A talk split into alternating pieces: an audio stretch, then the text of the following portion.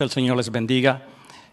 Es un privilegio y una bendición estar acá al frente para compartir con ustedes la palabra del Señor.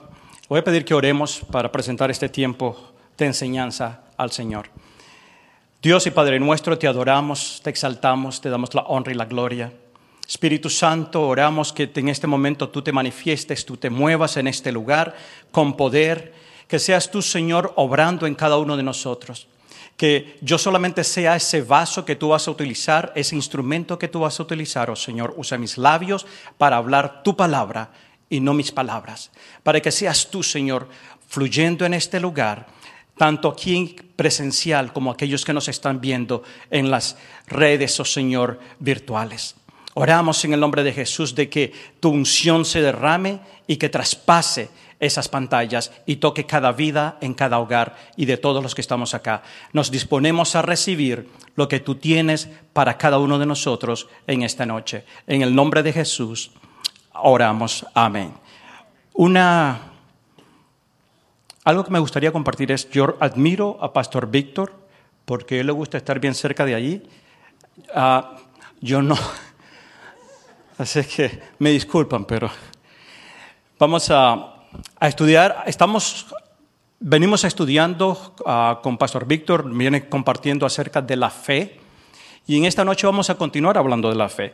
La fe tiene muchos aspectos de los cuales podemos hablar. Y uno de ellos que, de los que quiero hablar ahora es acerca de la fuente o aquel que trae a nosotros la fe y ese es el Espíritu Santo. Hemos venido oyendo mucho del Espíritu Santo y antes de entrar en, el tema me gustaría poner como base a dos principios bíblicos. Uno, esta es la palabra del Señor. Fue inspirada por Dios por medio del Espíritu Santo a muchos hombres durante cientos de años, pero el mensaje de esta palabra continúa siendo el mismo. Amor, redención, ah, compasión y eso lo recibimos solamente por medio del Espíritu Santo. Entonces, ese es uno de los principios. El otro es, sabemos de que tenemos un solo Dios verdadero que se manifiesta en tres diferentes personas. Cada una de las personas tiene una función. Déjeme ilustrarlo de esta manera. Ah, yo y usted tenemos como tres, ah, ah, funciones principales. Una de ellas, la que yo tengo, soy esposo, soy padre, mi esposo y yo tenemos dos hijos y también soy hijo. Entonces, hay tres funciones que yo estoy desarrollando, pero es un solo Marvin, no son tres. El Señor actúa de esa manera. Es un solo Dios poderoso, vivo, que se manifiesta de tres diferentes personas y cada una de las personas tiene diferentes funciones. Ah, para poner base bíblica también de esto, quiero que me acompañen al Génesis 1.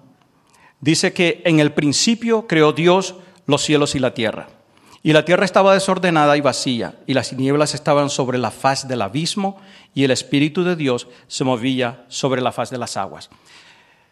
Ahora si nosotros vemos en lo natural, con nuestros ojos físicos, podemos ver de que todo está en orden. El cielo está en su lugar, las extensiones del agua están en su lugar, los mares, los ríos, la vegetación está en su lugar, la tierra seca está en su lugar. Pero hay algo espiritual que está sucediendo. Y esa primera parte o segunda parte del versículo 2 dice que todavía espiritualmente hay caos en esta tierra. Y es el tiempo de la iglesia y del Espíritu. Esta es, el, esta es la era de la iglesia, la dispensación, el mover, como usted desee llamarlo, pero este momento es la iglesia y el Espíritu Santo que necesitan moverse en el caos de este mundo espiritual para que traiga orden. Ah, Juan 1, versículo del 1 al 3 dice, en el principio era el verbo, el verbo era Jesús, la carne, cuando vino al, mundo. Dice, en el principio era el verbo y el verbo era con Dios y el verbo era Dios. Este era en el principio con Dios y todas las cosas por él fueron hechas y sin él nada de lo que ha sido hecho fue hecho. Con estos versículos lo que quiero que miren es que la Trinidad, el Dios Trino, estuvo desde el comienzo, desde el principio y va a estar hasta el fin del mundo. Y estoy hablando del, principio del tiempo y del espacio como usted y yo lo conocemos. No el principio de la eternidad, porque Dios es eterno, no tiene principio, no tiene fin. Pero usted y yo sí tenemos un principio y sí tenemos un fin. Y, y Juan dice que Jesús, el verbo, estuvo con, con el Padre en el principio, creando todas las cosas. Apocalipsis 22, 3 y, versículo 17 dice, no habrá maldición y el trono de Dios y del Cordero estará allá y sus siervos le servirán. Versículo 17 dice, y el Espíritu y la esposa, la iglesia, usted y yo, la iglesia, somos la esposa del Cordero. Dice, el Espíritu y la iglesia dicen, ven.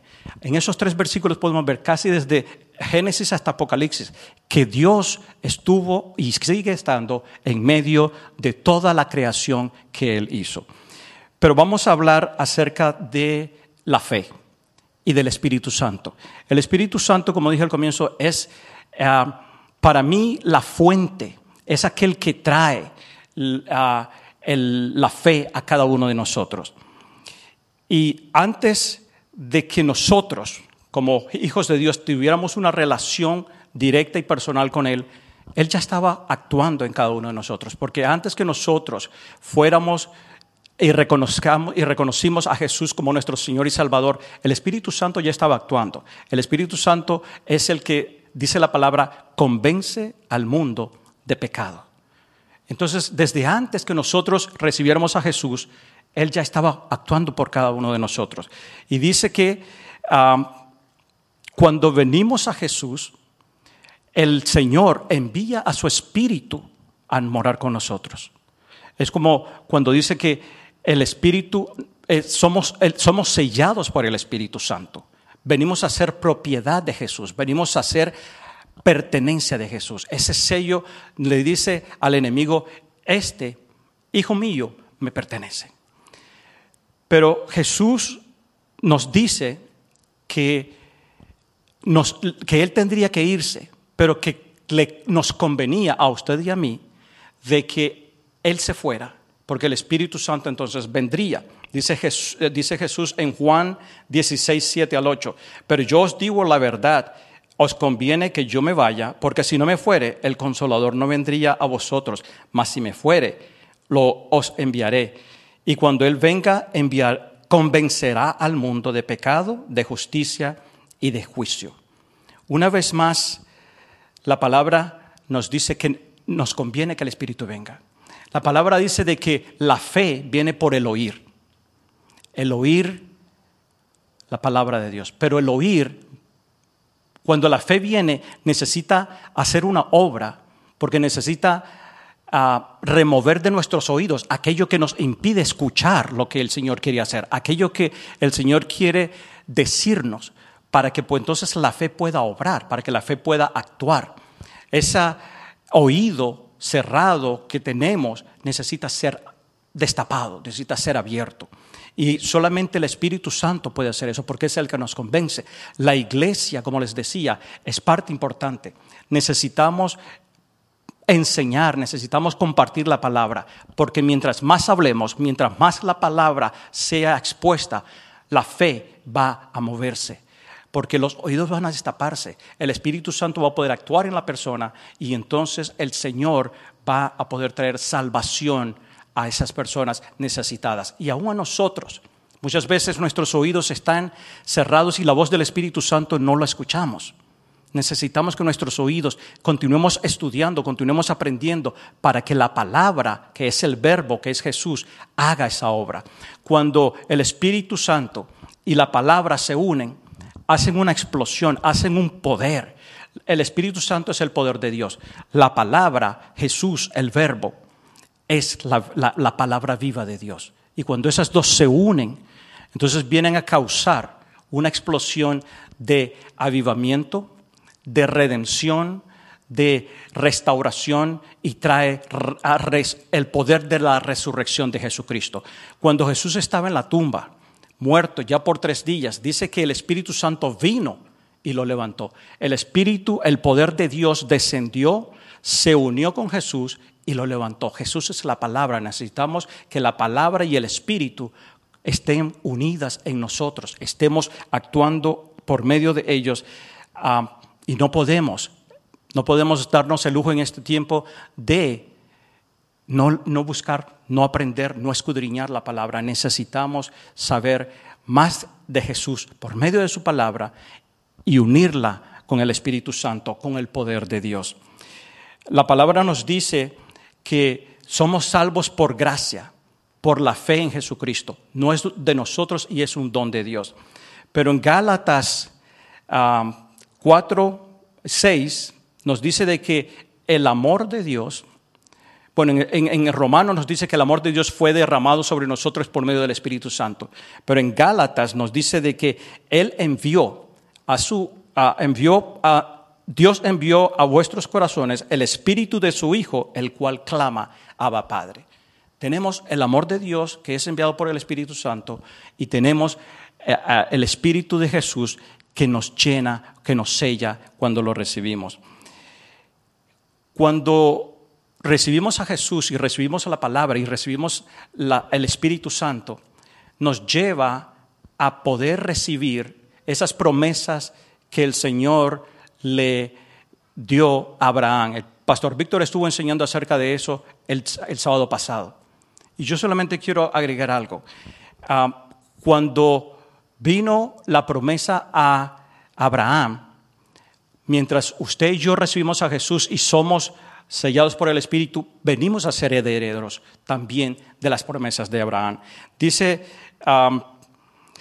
que en, Génesis 22, 18, que la promesa a Abraham fue que en él, en su simiente, serían benditas todas las naciones. Usted y yo somos diferentes naciones. Si usted mira alrededor de este lugar, hay diferentes naciones. Muchas naciones han sido bendecidas. Y la bendición fue que a través de la promesa que, el, que Abraham tendría un hijo, el hijo de la promesa, Isaac, y de, su linaje, linaje vendría el Señor. El Espíritu Santo lo prometió en ese momento y lo vino a cumplir miles de años después, cuando Jesús nació. Y esa es la promesa que nosotros tenemos. Esa es de donde tenemos que aferrarnos. Pero además de eso, cuando venimos al Señor, tenemos la promesa también de que, ah, que si creemos en Él, somos salvos nosotros y nuestra casa. Y eso no es algo automático. Eso es algo que tenemos que apropiarnos. Tenemos que saber que por la fe en Jesucristo yo soy salvo y que por la fe que yo he puesto en Jesucristo mi casa también está bajo una promesa que alcanzará esa bendición, que alcanzará la salvación. Pero aparte de eso, quiero compartir con ustedes al Espíritu Santo como la fuente, como le repito, yo lo considero la fuente por donde fluye la fe. Y hay dos aspectos que me gustaría tocar acerca de la fe.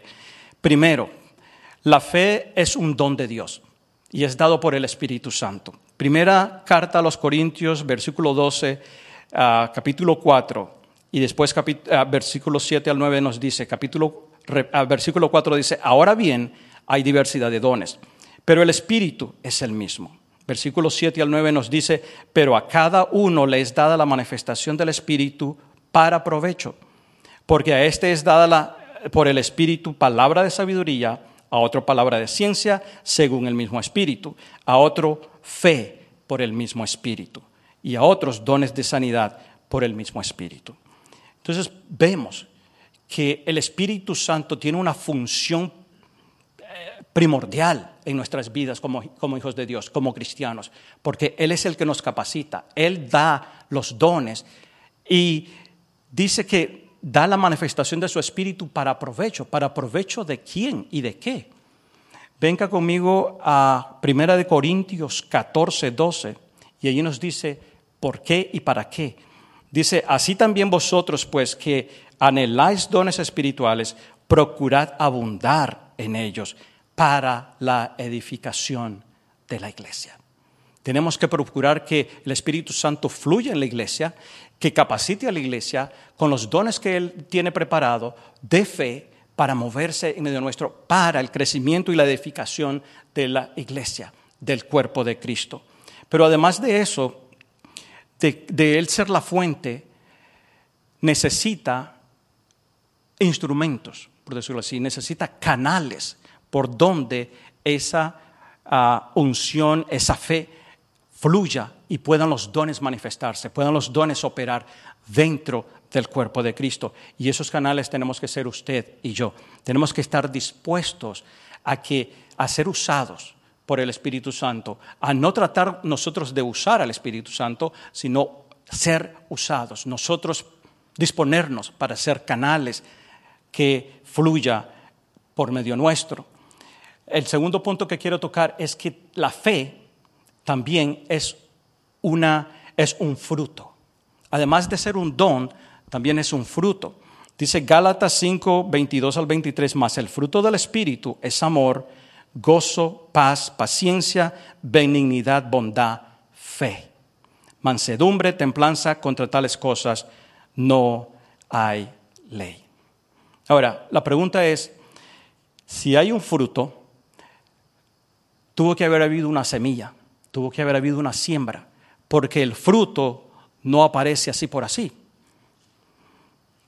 Si ustedes recuerdan, Jesús comparó, por medio de una parábola, por medio de dos parábolas, la semilla de mostaza a la fe y también comparó el reino de los cielos a la semilla de mostaza. Dice de que esa semilla cuando es sembrada se y germina y crece, se convierte en una hortaliza muy grande y después llega a ser un árbol donde las aves de los cielos vienen a posar y a, por decirlo así, a buscar refugio. Entonces, si entonces está hasta donde yo sé, yo no soy agricultor, lo poco que yo sé de jardinería, por no decir que no sé nada, lo poco que yo sé es que cuando usted pone una semilla, esa semilla necesita una fuente que venga y la riegue, una fuente de agua. La semilla no va a crecer si no hay algo que la está regando, que la está llenando. Y por eso es que yo le digo, el Espíritu Santo, esa semilla de fe que ha sido puesta en cada uno de nosotros, que el Espíritu Santo fluya, que el Espíritu Santo la riegue, que el Espíritu Santo la haga germinar y pueda crecer en cada uno de nosotros para que pueda manifestarse tanto el don como el fruto. Ahora, el fruto, cada fruto que usted toma de un árbol, no solamente lo toma como un adorno, usted lo toma porque trae algún nutriente. Usted puede comerlo, usted puede alimentarse con él, la fe es de igual manera. El fruto lo va a alimentar, lo va a hacer crecer, lo va a hacer fortalecerse, porque la fe en la que estamos caminando y vamos a caminar, además de ser una fe que nos va a servir para pedir, porque no hay nada malo en pedir, la palabra dice que pidamos y se nos dará, pero nos va a servir para caminar, porque el fruto nos alimenta, nos fortalece, nos capacita, nos llena.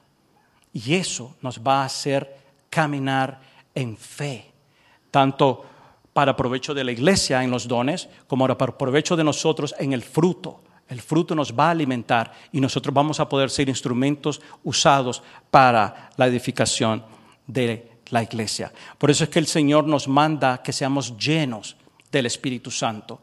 Nos manda a que busquemos la llenura del Espíritu Santo. Ah, nos manda que en plena certidumbre nos acerquemos eh, con fe a Él, sabiendo de que lo vamos a encontrar y sabiendo de que Él está listo para encontrarse con nosotros.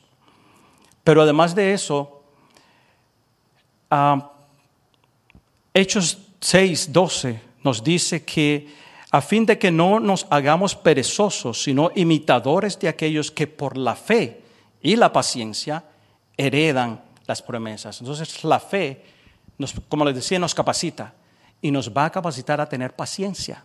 Porque muchas veces, por no decir siempre, queremos las cosas ahorita, queremos las cosas ya. Yo recuerdo Naúm cuando estuvo también compartiendo acá de la fe, él mencionó eso. Él dijo, somos una generación que ahorita todo lo queremos ya. No hemos visto lo último cuando ya lo queremos. Y la fe actúa en nosotros y nos da paciencia para poder alcanzar las promesas. Ahora, cuando dice que imitemos, ah, en el libro de Hebreos, capítulo 11, está el capítulo de habla, donde habla de la fe. Y voy a nombrar algunos personajes que fueron llenos de fe rápidamente. Como ejemplo, dice que alcanzaron buen testimonio. Eh, versículo 5 dice, por la fe Enoch fue traspuesto para no haber muerte.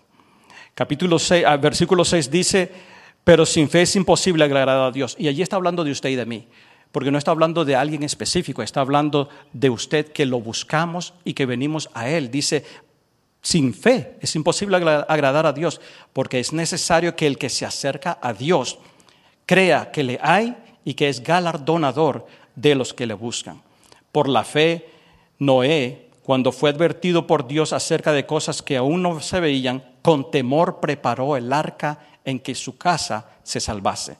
Por la fe Abraham, siendo llamado, obedeció. Por la fe también la misma Sara, siendo estéril, recibió fuerzas para concebir. Por la fe Abraham, cuando fue probado, ofreció a su hijo a Isaac. Y por la fe Raab, la ramera, no, no pereció juntamente con los desobedientes. Y después dice en el versículo 36, y otros experimentaron vituperios, azotes y más a estos prisiones y cárceles. Fueron apedreados, aserrados, puestos a prueba, muertos a filo de espada, anduvieron de acá para allá, cubiertos de pieles de ovejas y de cabras, pobres, angustiados y maltratados. Eso es lo que la fe hace. Muchas veces creemos que la fe es solamente para las cosas buenas. Si tengo fe, todo me tiene que ir bien. Pero no es así. La fe me va a ayudar a que cuando las cosas van mal, me va a sostener. La fe me va a ayudar a que cuando todo me está yendo mal, a mi, a mi parecer, me va a dar la fortaleza y me va a dar la confianza de creer en Jesús que Él está en control. Esa fe de Jesús que me llena para saber de que mis ojos físicos están viendo algo, pero mi espíritu recibe que por fe yo voy a ver lo que ahorita todavía no estoy viendo. Y aun si yo no lo miro, vendrán generaciones que lo verán o vendrán generaciones que recibirán la bendición. Así como nosotros, después de tantas generaciones de Abraham, todavía estamos recibiendo de la bendición y de la promesa que el Señor le dio.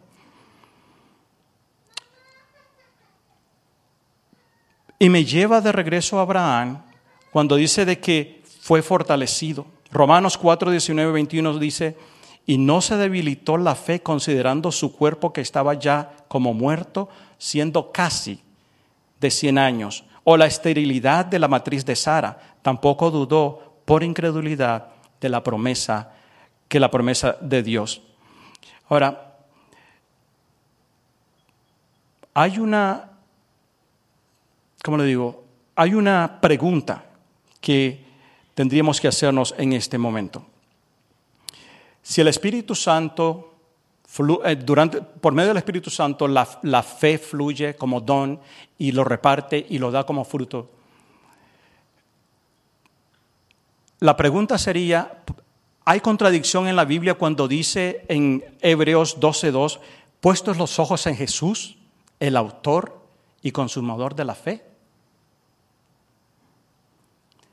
Gálatas 2.16 dice, el hombre no fue justificado por las obras de la ley, sino por la fe de Jesucristo.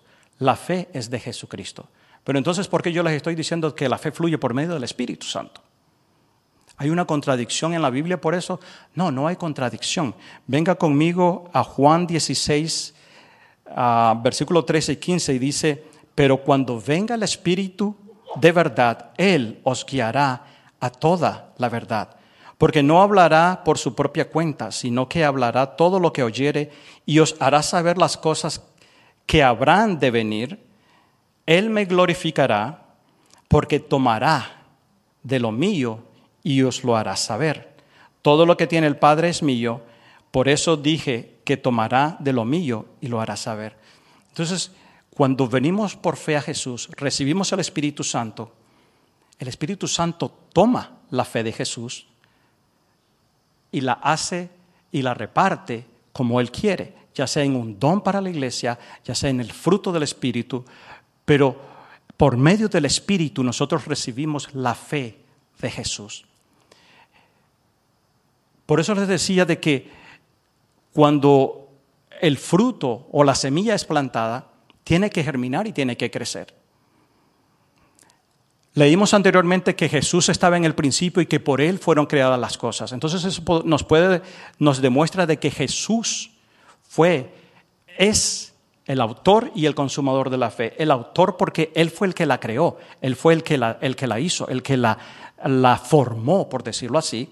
Y el consumador porque él fue el que la llevó a cumplimiento en la cruz del Calvario, cuando él dijo, consumado es, todo está hecho, todo está hecho, no hay nada más que hacer. En ese momento es cuando el poder del Espíritu Santo viene y se une con él y lo levanta de, la tumba.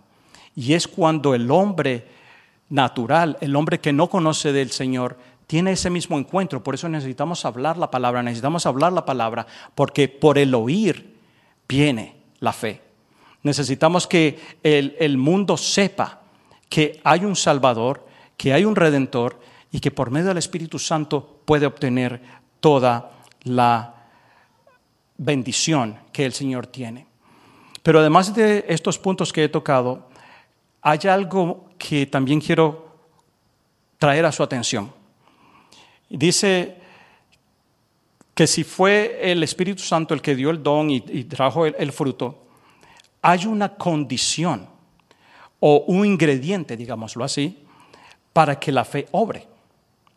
Lo recibimos, recibimos el don, recibimos el, fruto, el Espíritu Santo está fluyendo, está haciéndolo crecer. Pero la, la, fe tiene que obrar en cada uno de nosotros.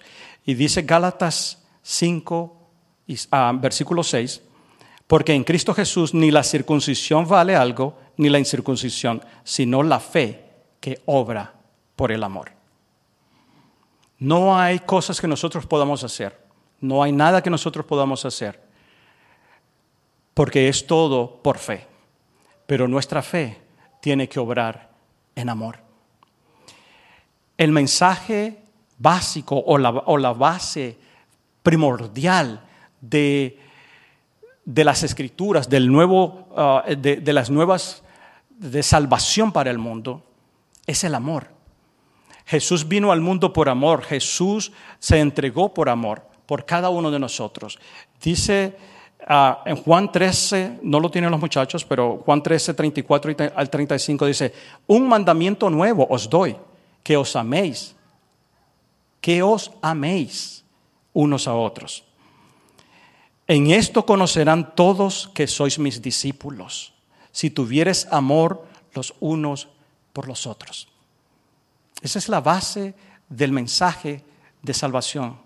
Esa es la base del mensaje que Jesús vino a traernos, de redención, de compasión, pero de amor. La base es el amor y por, la, y por el amor también la fe va a obrar.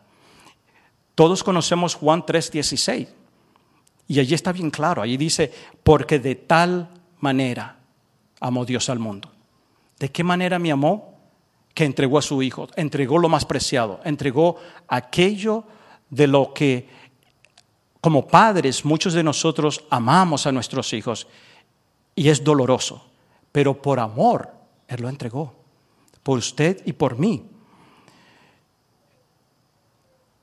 Entonces, para que la fe obre por el amor, no solamente tenemos que decirnos que nos amamos los unos a los otros, tenemos que demostrar ese amor.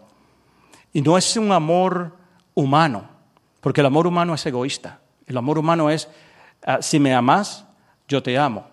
Si no, tú caminas por un lado y yo camino por el otro. Ese es el amor humano y ese es el amor que está dándose en el mundo. Pero el amor que aquí Jesús quiere que tengamos los unos por los otros es un amor sin condiciones, sin tener prejuicios, sin tener algo en contra del hermano. Vengan conmigo a Primera de Corintios, la primera carta de Corintios, capítulo 13, y ese es el capítulo que habla del amor, desde el primer versículo hasta el último. No lo vamos a leer todo, pero quiero leer los primeros tres versículos y después el, versículo 13.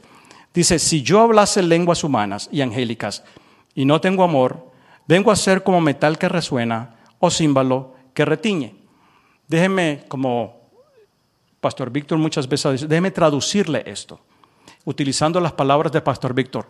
Tilín, tilín y nada de paletas. Eso quiere decir solo ruido, solo bulla, pero no hay un sonido acorde, no hay algo que sea de acuerdo a la palabra. Muchas veces hablamos y hablamos y hablamos y hacemos bulla y hacemos ruido, pero no es eso. Y nos dice que tenemos, que si, somos como esos metales y no tenemos amor, no importa lo que hagamos, no importa lo que digamos, no sirve de nada.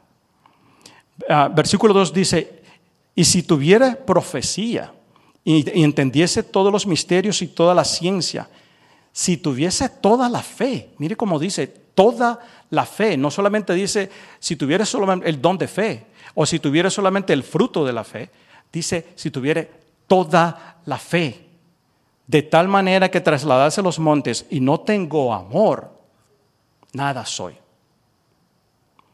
Versículo 3 dice, y si repartiese todos mis bienes para dar de comer a los pobres, y si entregase mi cuerpo para ser quemado y no tengo amor, de nada me sirve. Sin el amor fluyendo en cada uno de nosotros, el amor de Cristo, el amor que es derramado por el Espíritu Santo, el amor de Dios en cada uno de nosotros. No importa lo que usted y yo hagamos, no importa lo que digamos, no importa cuánto sacrifiquemos, no importa cuánto demos, si no hay amor, no vale nada. No hay sacrificio que valga si no lo hacemos por amor. Fue por eso que Jesús se entregó, dice que Él se despojó, dejó su deidad, dejó su majestad para venir a humillarse y venir a morir a, una muerte de cruz. Y estando aquí como hombre se humilló aún más. No solamente dejó su trono, no solamente vino y se humilló al venir a nacer como hombre, siendo hombre, corporalmente caminando en esta tierra, se humilló aún más y murió por cada uno de nosotros. Pero ¿qué lo llevó a morir por usted y por mí? ¿Merecíamos nosotros que Él muriera por nosotros. No, no lo merecíamos, pero lo hizo por amor. Lo hizo porque Él decidió amarnos. Dios decidió amarnos de tal manera que entregó a su Hijo por cada uno de nosotros. Versículo 13 dice, ahora permanece la fe, la esperanza y el amor. Hay tres cosas en las cuales tenemos que permanecer.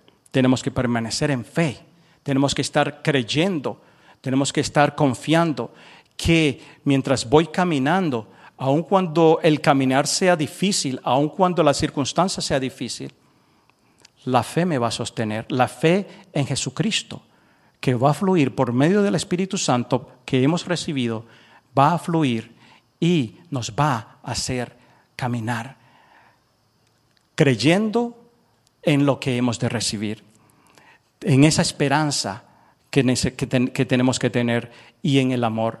Y después dice, estos tres, pero el mayor de ellos es el amor. Una vez más me lleva a decirles la base del mensaje de Jesucristo, de, de lo que el Señor quiere hacer, es el amor. Sin amor, nada que hagamos tiene valor. Nada de lo que hagamos tiene que valor. Por eso es que tenemos que amarnos los unos a los otros. No estar viendo diferencias, no estar viendo ah, caras o gestos. No, el amor perdona. El amor dice eh, en ese mismo versículo, no guarda rencor, no guarda una lista de cosas que usted me hizo y me las voy a ir cobrando una por una. No se irrita, no busca lo suyo, busca el bienestar del otro, busca que todo lo que yo haga sea para el beneficio del otro. Y entonces vamos a tener recompensa, porque por medio del amor el Señor, el Espíritu Santo, va a fluir, va a manifestarse. La iglesia primitiva, en el libro de los Hechos, dice que eran edificadas andando en el temor del Señor y se acrecentaban fortalecidas por el Espíritu Santo. Hermanos, no encuentro palabras para decirles cuán importante la urgencia de tener esa relación con el Espíritu Santo, pero también de intimar con la palabra. Necesitamos conocer de la palabra, necesitamos que esa palabra y el Espíritu se hagan viva en nosotros, se haga carne, que pueda fluir a través de nosotros, que el Espíritu Santo diga, estos son mis hijos, estos son los que yo he capacitado, esta es la iglesia a la que he dado dones, esta es la iglesia que está ah, creciendo en el fruto de la fe, pero principalmente en el del amor.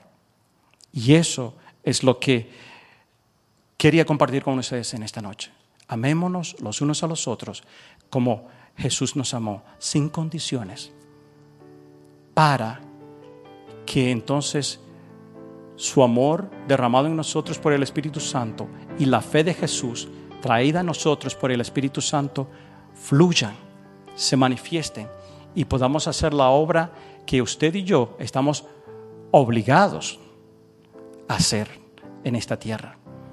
Porque esta es, como les repito, la época de la iglesia y del, y del Espíritu Santo. Hay una responsabilidad muy grande.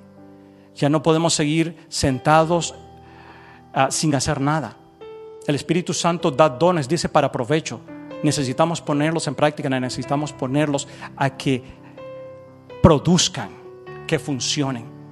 Y de, y de esa manera entonces vamos a poder alcanzar a aquellos que todavía no conocen del Señor aquellos que todavía sus oídos están cerrados, necesitamos hablarles, necesitamos orar y pedirle al Espíritu Santo que los convenza, que los traiga al convencimiento de que necesitan esa, ese toque y ese ah, mover del Espíritu Santo para alcanzar salvación. Ore conmigo en esta noche. Dios, te damos honra, te damos gloria. Te adoramos en esta noche porque sabemos de que tú nos has hablado, Señor, a cada uno y yo pido en el nombre de Jesús de que la palabra que tú, Señor, nos has traído, que nos has hablado, haga el efecto para el cual tú la has traído. Señor, oro en el nombre de Jesús de que todas las personas que están acá y aquellos que nos están viendo por la plataforma digital, ah, y aún aquellos que verán este mensaje o esta enseñanza más adelante, tu Espíritu Santo les hable, les toque. Y voy a hacer un, llamado. Usted continúe orando. Aquellas personas que no conocen del Señor, pero que están sintiendo el toque del Espíritu Santo en tus corazones. Oremos para que Él esté fluyendo en esas vidas, que los esté convenciendo de pecado, que los esté convenciendo de que necesitan esa fe en Jesucristo para alcanzar salvación. Como decía Romanos, que necesitan creer en la palabra de fe que hemos predicado, que va a abrir sus oídos y que va a traer salvación. Que si confesare con su boca que Jesús es el Señor y creyere en su corazón que Dios le levantó de los muertos, será salvo porque con el corazón se cree para justicia, pero con la boca se confiesa para salvación. Señor, oramos que toda esa persona que en este momento está haciendo esa oración en su corazón, creyendo y confesando con su boca que tú eres el Señor y que tú traes salvación, tú, Señor, te manifiestes a Él, tu Espíritu Santo venga a Él y le convenza y que sepa que Él es su Hijo, porque el Espíritu da testimonio a nuestro Espíritu que somos tus hijos. Señor, ora en el nombre de Jesús, que toques esas vidas, como cada uno de los que estamos en este lugar. Espíritu Santo, manifiéstate con poder en medio nuestro. En esta noche te damos honra y gloria en el nombre de Jesús. Amén. Ah, de esa manera, hermanos, quedamos despedidos. Que la paz de Dios sea con cada uno de ustedes, la comunión del Espíritu Santo y que la gracia del Señor los acompañe en esta semana. En el nombre de Jesús. Amén.